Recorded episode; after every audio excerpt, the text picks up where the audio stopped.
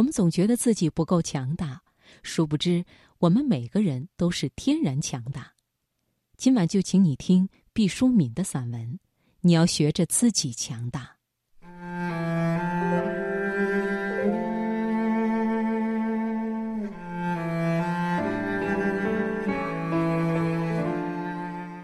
小时候学古诗，杜甫的这几句背得熟：“挽弓当挽强，用箭当用长，射人先射马，擒贼先擒王。”主要是因为它像童谣，或者说，简直是一句顺口溜。问过大人，挽强是什么意思？大人说，强就是指弓很硬，拉这种弓要用大力气，好处是射得远。从此把强和弓联系起来。再说，谁让这个“强”字的偏旁部首就是个弓呢？更是和弓箭逃不脱干系了。渐渐年长了，才知道这个“强”字的根源和弓箭并没有丝毫相关。那答案真是匪夷所思，本意居然说的是一枚虫。这要从“强”的繁体说起。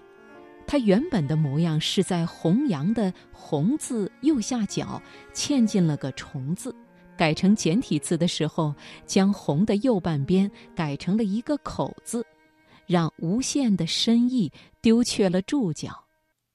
它原本是什么意思呢？“虫”指代的是单一的卑微生命，不过。若这小虫把体内的精神弘扬出来，就构成了坚强雄厚的力量。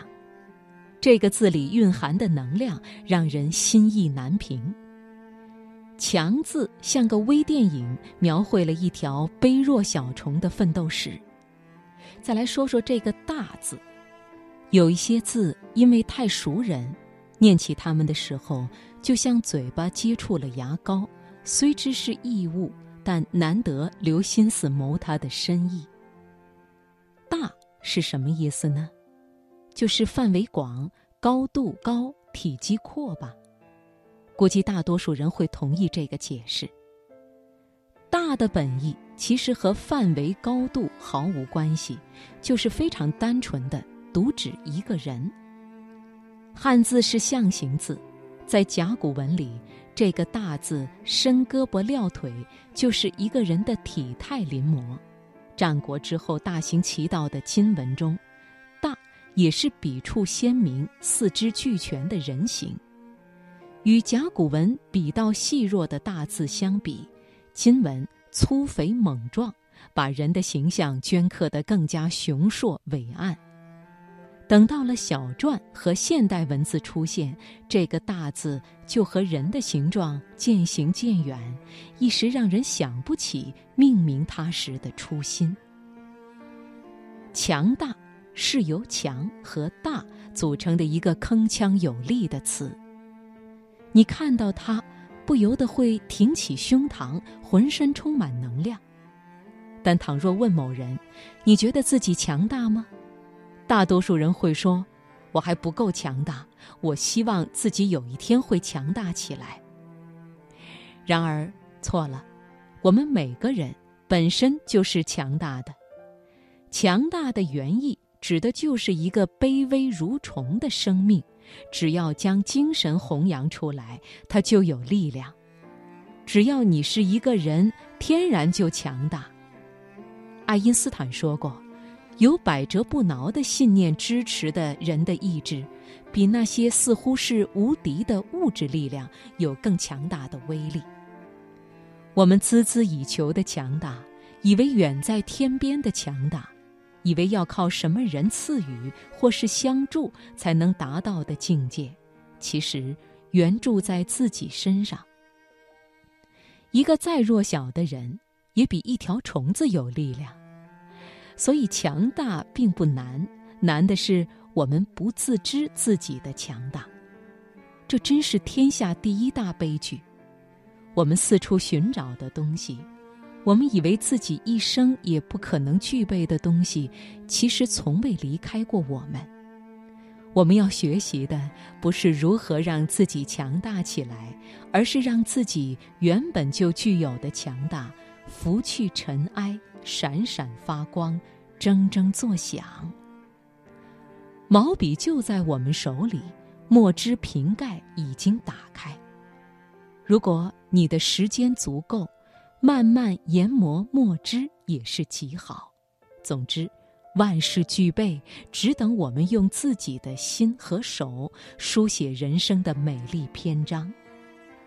我们有很多瑕疵，但只要内心坚定，我们就依然强大。我们可以修补自己的瑕疵，也可以携带着瑕疵前进。这个世界上没有瑕疵的人根本没有出生。我们有很多不完善。但只要宽容待人待己，我们就依然强大。完善可以不懈追求，但不必形成坚硬桎梏。世上的事情就像吃饭，八分饱即是完美。处处尽善尽美，就是一种无言的慢性自杀。我们常常受伤，伤痕累累。不过听说，只有一生都圈养在棉花堡中的牲畜才不会受伤，留待把它们的皮毛制成贵人的衣裘。我们要和命运厮杀，哪里能不受伤？受伤不是羞辱，而是勋章。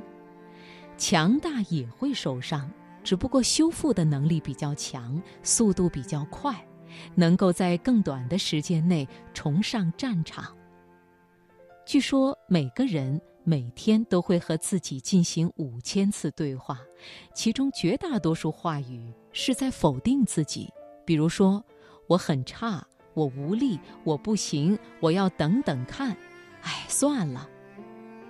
这一切的根源都是来自我们认定自己不强大。你生而有意，为何竟愿一生匍匐前进，形如虫蚁？这是贾拉尔·阿德丁·鲁米的诗，每当读起，我都心生痛楚的觉醒。希望从今天开始，我们对自己说的第五千零一句话是：“我已学会了自己强大。”